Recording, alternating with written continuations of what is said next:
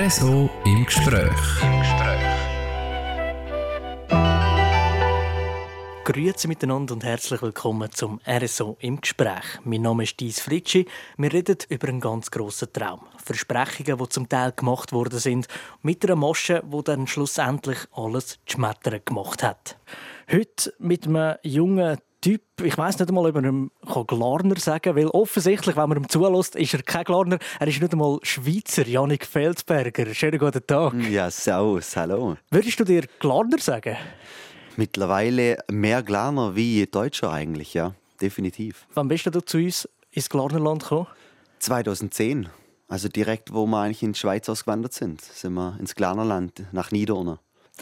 Du bist ein junger Typ, 25, Musiker mit Liebe und Seele, kann man eigentlich sagen. Bist du Hobbymusiker oder hast du das schon zum Teil zum Beruf gemacht? Ich sage jetzt mal, unterrichtsmäßig habe ich schon zum Teil zum Beruf gemacht. Äh, die Band ist leider noch äh, hobbymäßig, das ist ja nicht so äh, einfach, aber äh, Geld verdienen mit Unterrichtgeber habe ich tatsächlich schon geschafft, ja. Du hast schon Haufen, Haufen verschiedene Stationen gemacht, sei das mit Bands, aber auch mit anderen Geschichten. Und ich würde sagen, wir fangen gerade mit dem an, mit einer Geschichte, die eigentlich durch ist und keine schöne Geschichte, oder wie empfiehlst du es? Äh, es war, waren zwei Horrorjahre eigentlich, oder anderthalb, ja, also nicht so schön. Wir müssen das ein bisschen aufgleisen. Also, und zwar im 2018, dort hat es mal einen Bericht gegeben in der Glarner Südostschweiz. Ein Glarner bekommt die Chance seines Lebens. Das ist der große Aufhänger gewesen. Du hast einen Song aufgenommen mit einem Musikproduzent Gio Slam. Ganz genau. Wir merken dann im Verlauf des Gesprächs, dass es eben nicht ganz so sauber war. Wie ist er auf dich aufmerksam geworden? Wie er letztendlich auf mich aufmerksam geworden ist, das äh, frage ich mich heute noch. Ich glaube, es war einfach äh, Zufall. Letztendlich hat er ja jemand beauftragt, äh, Leute zum Suchen für Songs, äh, zum Aufnehmen bzw. für das Duett. Da ist eine Sängerin auf mich zugekommen über Facebook, die äh, hat mir dann geschrieben, ähm, sie hat das Video von mir gesehen auf Facebook und äh, das wäre dem Produzent aufgefallen und sie solle mich anfragen, ob ich Interesse fürs Duett mit ihr hätte. Ist das irgendeine andere Hobbymusikerin oder kennt man die? Darfst du den Namen überhaupt sagen? Äh, jetzt mittlerweile, sie heißt äh, Mareie Osting. Ja. Sie hat sich früher Chrissy Lee genannt. Also äh, ich möchte mal behaupten, sie war jetzt kein unbeschriebenes Blatt in der Musikszene. Also äh, sie hat da auch schon wirklich ein paar Lieder ähm, rausgebracht, wo wirklich ein sehr gutes Potenzial haben. Ich habe sie damals nicht kannt, aber ich habe dann natürlich sofort den Geoslam googelt und da hat für mich eigentlich alles damals sauber ausgesehen. Wenn man jetzt googeln geht, ich bin jetzt auch schon noch mal zwei, drei Mal der Google gegangen, steht Musikproduzent und natürlich aber auch eben die Betrugsmasche, wo man darüber redet, jetzt gerade aktuell. Also wenn man auf YouTube geht, geht es von Steuerung F, hat eine Dokumentation gemacht über der, wo das Ganze eigentlich aufbröselt ist. Ich will gerne von deiner Seite die Geschichte mal ein bisschen hören. Die Künstlerin hat sich bei dir gemuldet, schlussendlich, und du bist über sie zu dem Geoslam gekommen. Ihr habt euch dann getroffen, nehme ich an, oder? Ganz genau, ja. Also das ist eigentlich ziemlich schnell gegangen. Sie hat mir, ich weiß es noch ganz genau, es war in Lache Kilby und äh, ich war dort und ähm, habe schon ein, zwei Bierchen getrunken und habe mich natürlich riesig gefreut. Und äh, genau eine Woche später ähm, hat man dann einen Termin abgemacht ähm, in Zürich im äh, Chrome Plaza, wenn ich mich da noch richtig dran erinnere. Da hieß es dann, er fliegt jetzt in Schweiz aus Los Angeles direkt und ähm, möchte mich treffen. Und dann hat man einen Termin dort im Chrome Plaza abgemacht und äh, in, in der Bar. Da war ich dann äh, ziemlich aufgeregt. Also ich habe auch äh, wirklich nur Gutes über ihn gelesen. Eben er sei Produzent vom Red One und all der Spaß und Red One müssen wir schnell erklären. Wer ist das? Das ist der mit Lady Gaga und anderen genau, grossen ja. Künstlern eigentlich schlussendlich zusammengeschafft hat und der Geoslam ist hat sich als Mitarbeiter ausgegeben von dem Red One oder ist er wirklich einer gewesen? Also letztendlich war er wirklich einmal einer, einfach nicht mehr zu dem Zeitpunkt, äh, wo er mich quasi angefragt hat oder beziehungsweise hat anfragen lassen. Da war er das nicht mehr, dass ich dann letztendlich herauskomme. Aber das stimmt, er hat äh, als einer von 20 oder 25 äh, Songwriter mit dem Red One zusammen geschafft. Also es hat das Treffen gegeben, in Zürich. Wie hat das funktioniert? Also so für mein persönliches Befinden war es ein sehr komisches Treffen. Also ich habe ich hab natürlich damals nichts anderes gekannt. Ich war gerade 18 und wenn man Musik wirklich liebt, äh, beziehungsweise auch Musik zu machen, dann denkt man, okay, das ist vielleicht normal so in dem Business. Also ich bin da quasi reingekommen. Ähm, diese Sängerin war auch direkt da, die hat mich dann auch empfangen vor dem Hotel. Und er hat drin in der Bar auf mich gewartet, auf einem Stuhl und war noch so ein bisschen ins Handy vertieft. Äh, war natürlich alles auf Englisch. Er hat äh, sehr anstrengendes äh, amerikanisches Englisch gesprochen, wo man sich wirklich konzentrieren musste, dass man auch wirklich alles versteht. Und in so einer Situation hat man natürlich auch Angst, nicht alles zum Verstehen.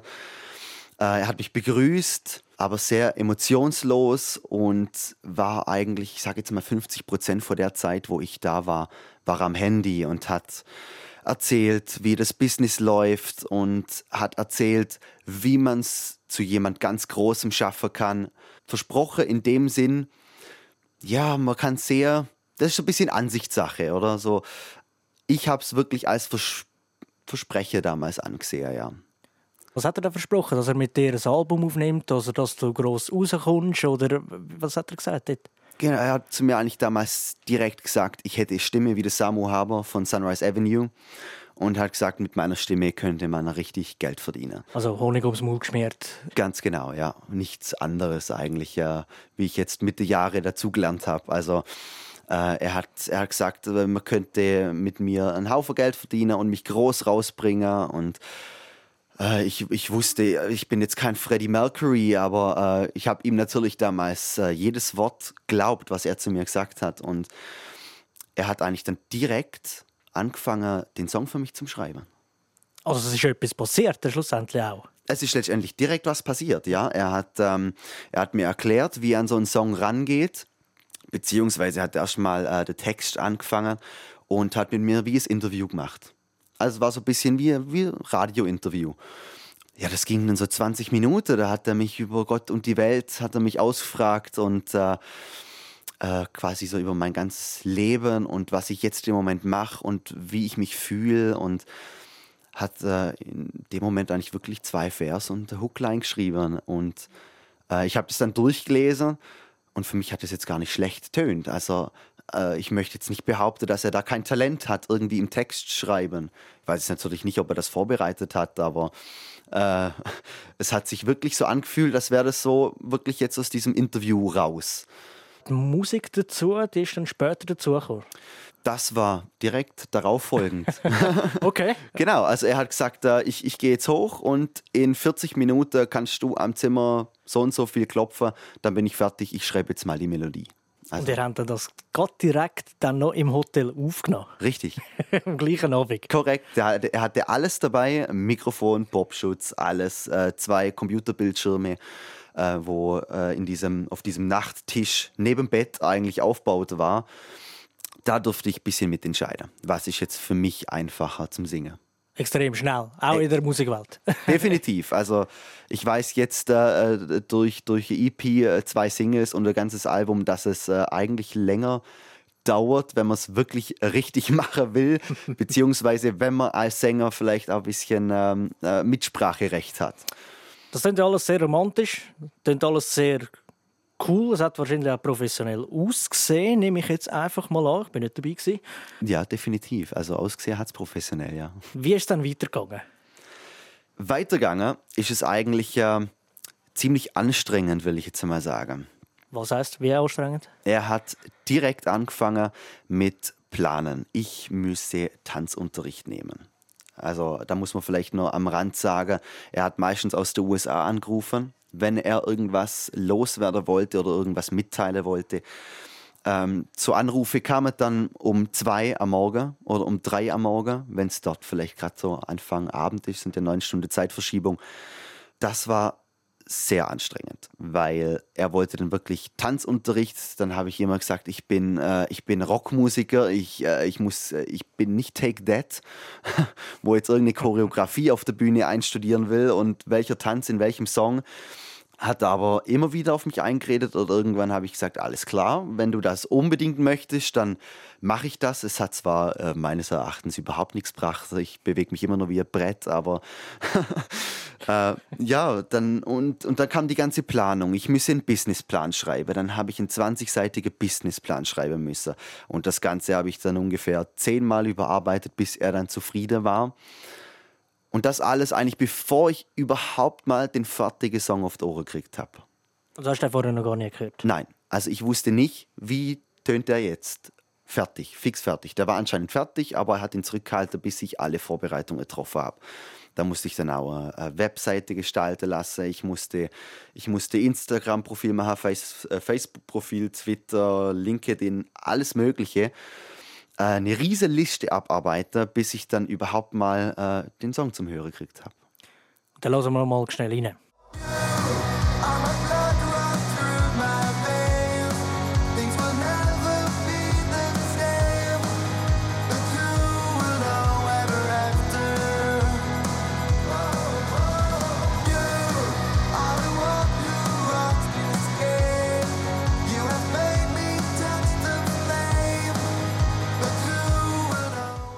Das war der Song, der schlussendlich aufgenommen worden ist. Du hast jetzt vorher erzählt.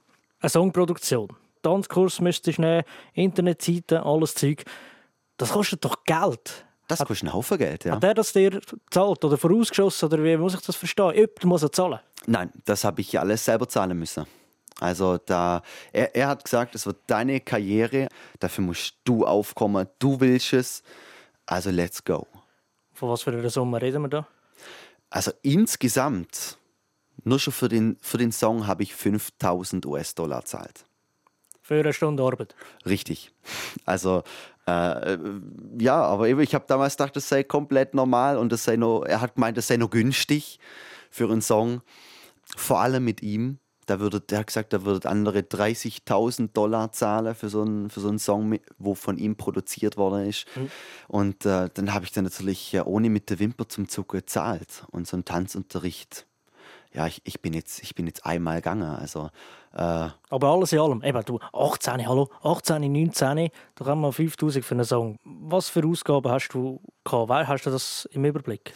Ja, so geschätzt waren es letztendlich, glaube ich, so 7.500 Franken umgerechnet, 8000 Franken sowas. Das ist viel Geld. Das ist definitiv viel Geld, vor allem mit 18. Äh, ich war damals im Musikstudium, hatte nicht wirklich äh, mega viel Lohn, also ich habe wirklich der letzte Rappe zusammengekratzt, weil ich dachte, jetzt wird mein Traum erfüllt. Hat er Forderungen gemacht? Ist von ihm mal etwas gekommen, hey, du musst das und noch mehr und noch mehr und noch mehr und ich brauche Geld? Ja, das, äh, das ist sehr oft gekommen sogar. Und das waren die meisten Anrufe, die wirklich mit in der Nacht gekommen sind. Also, und wenn man nicht abgenommen hat, dann hat er einfach so lange angerufen, bis man abgenommen hat. Also es war quasi wie ein Wecker morgens um drei. Von wo ist denn das Geld gekommen? Haben die Eltern, Familie, Freunde ausgeholfen in dem Fall? Es gab einen äh, Kollegen, wo ich aus der Harmoniemusikzeit äh, kannt habe. Er hat äh, mich da unterstützt, quasi als Sponsor mit einem mit kleinen Teil. Die Eltern hätten natürlich auch noch unterstützt und der Rest habe ich selber zusammenkratzen müssen. Ich habe da natürlich nebenher noch geschafft ähm, temporär, aber der größte Batz ist dann natürlich nicht rüber. Also ich habe da erst einmal zwei, drei Monate ansparen müssen, dass ich den ganzen Rest überhaupt zahlen konnte. Und ich kann mir mal vorstellen, dass es bei diesen Zahlungen nicht hätte sollen bleiben schlussendlich. Ja, bei denen hätte es eigentlich nicht bleiben sollen. Es, die Idee von ihm waren äh, fünf Duos, wo ich dann quasi auch wieder andere Musiker suchen musste, andere Sänger, egal von wo, hat er gemeint mit denen ich ein Duett machen kann. Und die Idee war fünf Duets, eine Single, die ja jetzt quasi schon fertig aufgenommen war, und danach dann das Album. Also da wären noch viel, viel höhere Kosten auf mich zukommen. Äh, wobei ich aber befürchte, dass diese Duets die anderen Musiker hätten übernehmen müssen. Jetzt kommen wir zu dem langsam, wo der Kernpunkt ist. Jemand anders zu suchen, jemand anders mit ins Boot reinziehen, das sogenannte Schneeballsystem, wo du ja auch von einer Schweizerin dann in das Boot reingeholt worden bist. Kann man das sagen, dass es schlussendlich ein Betrugsmanöver war? Also von meiner Seite aus schon, ja. Definitiv. Also ich, ähm, ich wo, wo ich dann letztendlich mitgekriegt habe, dass jeder wo mit ihm zusammen geschafft hat. Also Mareie Osting, sie, sie, sie hat sich auch hundertmal bei mir dafür entschuldigt. Ähm, und, und wir haben es immer noch gut miteinander, wir haben immer noch Kontakt. Und, ähm, aber das war für mich dann, was ich dann letztendlich mitgekriegt habe, auch durch diese Doku, wo gemacht wurde ist über ihn, ähm, habe ich dann erst richtig rausgefunden, was da eigentlich abging. Und dann habe ich mir meine Meinung wirklich bilden können, wie ich das Ganze sehe. Dort ist eine Dimension rausgekommen. Er sind noch nicht die zwei einzigen Geschädigten. Das sind x Leute. Ganz genau, ja. Das waren wirklich x Leute. Und die, wo in der Doku vorkommen sind, das waren nicht mal alle, sondern das auf, auf dem ganzen Erdball verteilt eigentlich gab es immer wieder Musiker, die für das äh, ja, äh, ausgenutzt worden sind. Für teilweise auch ein junges Alter, für das, für das Nichtwissen, ähm, genau wie ich eigentlich. Würdest du heute sagen, mit einem kleinen Abstand, ist das nicht extrem naiv gewesen? Hat es niemand gegeben, der gesagt hat, hey Janik, pass auf? Es gab ein paar Leute, die mir schon gesagt haben, das ist aber komisch, dass das alles so schnell geht und dass es so teuer ist. Und dann jetzt aber auf der anderen Seite wieder gesagt, ja, okay, ist ein Hollywood-Produzent, oder? Der, der wird halt sein Geld verlangen, oder? Es gab schon so ein paar Momente, wo ich dann auch im Kopf so ein bisschen zweifelt habe. Auf der anderen Seite war ich aber naiv kann man wirklich so sagen. Ich war 18 und hatte den Traum vom großen Musiker und äh, ich meine, den habe ich immer noch. Den verliert man nie als Musiker. Das, das bleibt ein Leben lang, oder? Aber damals 18, noch nicht mal ganz erwachsen, oder? Und dann, dann, dann fällt man so schnell auf sowas rein. Und wenn dann irgendjemand kommt, hey, pass auf, gell, und ich weiß ja nicht und dann, dann denkt man einfach, ja, du bist doch nur neidisch, oder? Erwachsene haben eh keine Ahnung. Ja, die haben doch eh alle keine Ahnung. Man ist neidisch. Du erzählst extrem offen über, über das. Gibt es nicht irgendeine Klausel oder hast du nichts unterschreiben die sagt, hey, du darfst nicht über das reden, was wir da zusammen machen? Also ich habe einen Vertrag unterschrieben, einen Produktionsvertrag ja, für, die, für diese Single. Und äh, da stand aber nur drin, dass ich nicht drüber reden darf, beziehungsweise den Song nicht irgendjemandem zeigen darf oder darüber reden darf, um was es geht, solange er nicht veröffentlicht ist oder ich vom Geo Slam selber das Go habe. Sagen wir mal jetzt dieser Betrugsmasche, hat das irgendwelche Konsequenzen gehabt für den Musikproduzent? Also ich habe selber seitdem, seit, seitdem das Ganze eigentlich rausgekommen ist, das war so ja halbes Jahr bevor man die Doku damals dreht hat, hatte ich keinen Kontakt mehr zu ihm. Ich weiß, dass er mehrmals vor Gericht war. Ich weiß, dass er natürlich alle Leute hier in Europa, die bei ihm schon quasi mit an Bord waren, verloren hat. Aber wenn wir mal ehrlich sind, bei 95 Prozent von den Leuten hat das Geld eh schon eingesagt. Und von dem hast du ja nie mehr etwas gesehen? Nein, kein Rapper. Nur diese äh, paar tausend Streams, äh, wo es dann letztendlich gab, das hat, das hat mir dann ein paar Rapper gegeben aber mehr nicht. Hast du selber auch mal eingeloggt? Äh, wir haben eine Gruppe gemacht, tatsächlich, mit, ja. mit alle aus Europa, wo, wo in diese Masche quasi äh, auf die Masche reingefallen sind. Äh, da gab es einen Gruppechat mit äh, Anwalt. Zwei Anwälte waren mit drin, einer, wo sogar direkt drüben in Los Angeles war ähm, wo das Ganze quasi geleitet hat, wo vielleicht einmal die, ein, die eine oder andere Zustimmung oder vielleicht einmal eine Sprachnachricht oder eine, eine Chatkopie von uns äh, verlangt hat. Und da haben wir alle zusammen quasi Klage eingereicht, genau. Was ist aus der geworden? Ist immer noch hängig? Soviel ich weiß, ist er nie dafür verurteilt worden. Okay. Also ich weiß, dass er dafür vor Gericht war, aber was dann letztendlich rausgekommen ist, äh, davon hat eigentlich fast niemand von uns je irgendwas mitgekriegt. Nimmst du dich selber auch noch Wunder oder interessiert es dich einfach nicht, abschließen und weitergehen? Ja, so zum Teil nimmt es mich schon noch Wunder, weil es gibt schon noch so ein paar Leute, die, die mich auf den Song ansprechen und die den Song eigentlich gar nicht schlecht finden, denen den so der Song gefällt, oder? Ähm, und in so Momente nimmt es mich dann schon Wunder, macht er jetzt einfach so weiter, als wäre nie was gewesen? Oder ist da jetzt wirklich irgendwas draus geworden aus, aus dem, dass mir, mir waren, glaube ich, 20 oder 25 Leute. Und, und ich kann es mir eigentlich fast nicht vorstellen, dass da gar nichts draus geworden ist. Außer natürlich, er hat äh, so das Riesengeld, dass er sich äh, keine Ahnung wie viel von der besten Anwälte hat leisten können. Du bist weitergegangen mit der Musik. Du hast nicht alles auf den Nagel gehängt und gesagt, ich will nichts mehr wissen. Nein, ich habe direkt weitergemacht und habe gesagt, wenn nicht so, dann anders. Also dann, äh, dann mache ich mich selber auf die Suche und äh, aus Federn lernt man, sagt man immer so schön. Ja, aber das ist ein, ein gröberer Fehler, würde ich meinen. Nicht? Also das, ist jetzt, das, das ist jetzt ganz krass eigentlich. Definitiv. Also das war, glaube ich, einer, äh, wenn nicht sogar der größte Fehler in meinem Leben, äh, wo ich bis jetzt gemacht habe. Der hat mir, der hat mir fast zwei Jahre äh, die meiste Freizeit und Energie genommen, wo ich eigentlich äh, für andere Musik, ich war, hatte damals auch schon Band, ähm, hätte machen können. Das hat eigentlich alles drunter gelitten. Also ich habe meine komplette Zeit in das eine Ding investiert und äh, das war ein Riesenfehler, ja. Das nimmst du aber mit als Erfahrung in die heutige Zeit oder das, was du heute machst. Du hast eine Band, Axis heisst die, wo schon seit Haufen, Haufen Jahren gibt es die eigentlich immer wieder mal mit einem Personalwechsel. Mal haben ein paar Leute gehört, mal sind wieder ein paar neue dazugekommen. Wo stehen ihr jetzt gerade mit eurer Band? Ja, das ist äh, alles korrekt, ja. ja, also es bin wirklich nur noch ich übrig äh, aus, der, aus der Gründung raus, ja. Wieso? Hast du alle verrückt gemacht? Nein, nein, um Gottes Willen, nein. es war einfach, ähm, es, ist, es ist schwierig, Leute zum finden, wo gleich ticken. Also ich meine, mit, mit den Bandmitgliedern, wo vorher dabei waren, beziehungsweise als allererstes, wir waren jetzt erst eine Coverband namens Lind Biscuits. Und äh, äh, ja, mich frage so viel, ja, Coverband von Limp Bizkit? Nein, das war einfach eine, eine Pöp-Idee. Und die, wo damals eigentlich schon dabei waren, waren eigentlich meine beste Kollege damals. Und irgendwann ging es dann weiter zu, wir machen jetzt eigenes Zeugs. Und, und dann kam der Namenswechsel dass man nicht mehr verwechselt werde. Man hat vor allem Angst, dass vielleicht doch irgendwann mal jemand kommt und sagt, hey, aber äh, der Name, es geht dann gar nicht. Wenn wir aufpassen. Genau. Ja.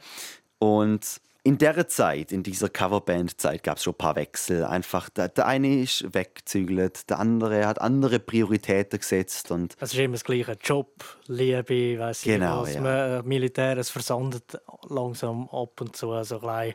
Korrekt. Das ist auch so ein Prüfung für, für jede Band. Genau. Und äh, dann hatten wir den Namenswechsel, haben äh, eine Single rausgebracht, wir haben eine EP aufgenommen. Und dann ist es wieder mit zwei Leuten quasi auseinandergegangen. Aber auch nicht wirklich im Böse, sondern einfach, ja, sie, sie zwei hatten andere Ziele. So in, in dem Sinn, oder? Und man ist sich da einfach nicht, äh, man ist da auf keinen grünen Zweig gekommen, um das auf gut Deutsch zu sagen. Was sind denn die Ziele? Haben die anderen einfach ein hobbymäßig Musik machen und du hast gezogen und willst berühmt werden oder umgekehrt? Oder wie sieht das? Genau, ich äh, bin dann gerade, äh, nachdem wir eigentlich das, Al äh, das, Album, die EP aufgenommen haben, bin ich eigentlich gerade mit Idee gekommen, äh, machen wir das Album. Weil das äh, es gibt eine Single, EP und Album und es ist doch EP ist einfach nicht das gleiche wie das Album. Und ich wollte einfach ich wollte einfach das Album machen und ich hatte jetzt frisch diese richtige Studioerfahrung, obwohl es jetzt auch kein riesiges Studio war, wo wir die EP aufgenommen haben, aber ich hatte da so meine, meine erste richtige gute Studioerfahrung und und hatte so viel Idee und ähm, ja, der, der, der, Simone an der Gitarre hat, hat frisches Kind gekriegt, war frisch verheiratet, ist dann noch weiter weggezügelt, hatte einen neuen Job und ja, äh, sie zwei wollten einfach ähm, quasi wirklich das nebenbei weitermachen. Also als Hobby, äh, einfach nur Spaß an der Freude und ich wollte halt vollziehen und habe gesagt, hey, let's go, oder? Lass uns das jetzt machen. Also willst du, schlussendlich willst du von der Musik leben können? Genau, das ist, äh, das ist das große Ziel. Also schon seit ich, seit ich denken kann und äh, da werde ich nie aufhören und wenn es nicht wird, dann, dann breche ich ab, wenn es mich dann irgendwann einmal nimmt, oder? Also, aber das waren einfach äh, verschiedene Herangehensweise an Musik. Ich meine, es gibt ja verschiedene äh, Musiker und äh, die einen wollen das nebenbei machen für ein paar gratis Bier und dann gibt es die Sorte, wo wirklich weiterkommen möchte. Und ich gehöre halt zu der Sorte, wo weiterkommen möchte. Wie weit bist du? Mega weit bin ich nicht. Ich habe gehofft, dass ich äh, mit 25 ein bisschen weiter bin, aber ich darf mich letztendlich äh, im Moment nicht beklagen. Sag mal mal so.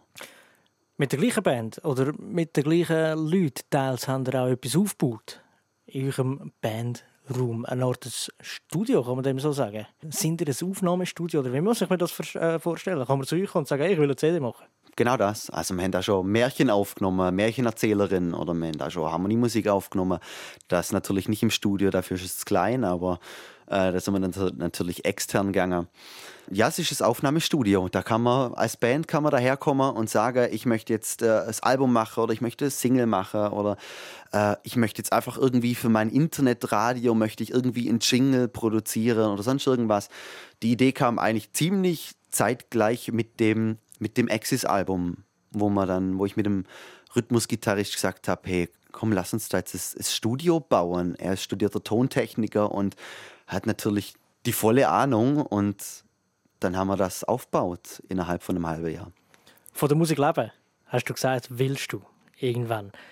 Das müssen wir schnell unterscheiden. Willst du auftreten mit der Band oder das ist ja das mit der Studioaufnahme ist ja auch von Musik leben schlussendlich oder willst du Unterricht geben wie willst du von der Musik leben definitiv auf der Bühne stehen also das ist das ist äh, das größte Ziel aber das andere wie du sagst ist natürlich auch von von der Musik leben also das das hat alles mit Musik zu tun und alles was mit Musik zu tun hat mache ich einfach gern. Also ob das jetzt Unterrichte ist oder ob das Aufnehmen ist aber wenn, wenn jetzt, äh, wenn, wenn der Kurdin, unser Rhythmusgitarrist, neben mir sitzt und da äh, äh, am, am Bildschirm was zaubert beim Mixing und ich daneben sitze und denke, was soll das jetzt oder wie geht das? Äh, als, als würde er bei Harry Potter mit dem Zauberstab wedeln und dann, dann tönt, tönt alles auf einmal anders. Aber ähm, ich mache es trotzdem gern und ich bin da quasi, ähm, ja, so ein bisschen fürs Mikrofonieren und so zuständig, was ich, was ich halt auch im, im in meinem Musikstudium mit dabei hatte und mitgelernt habe.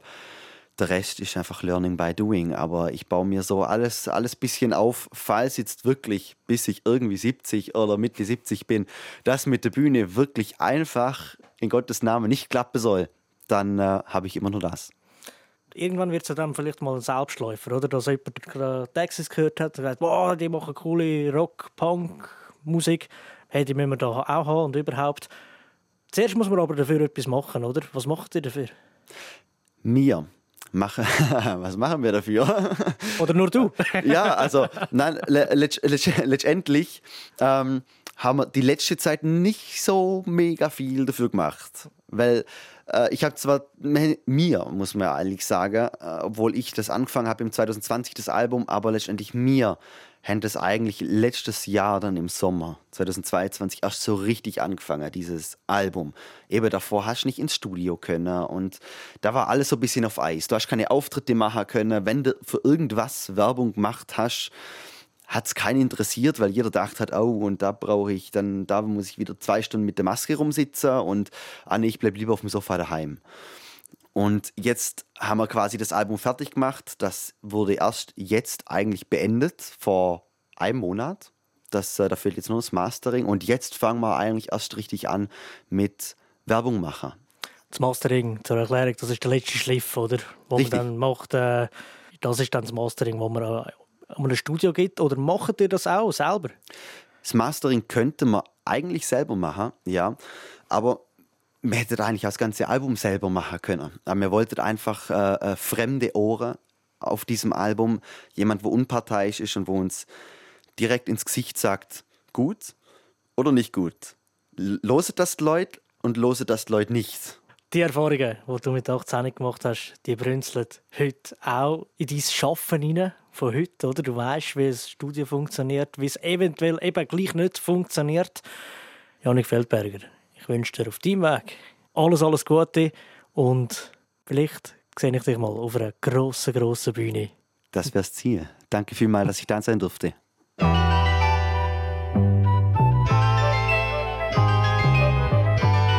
RSO im Gespräch.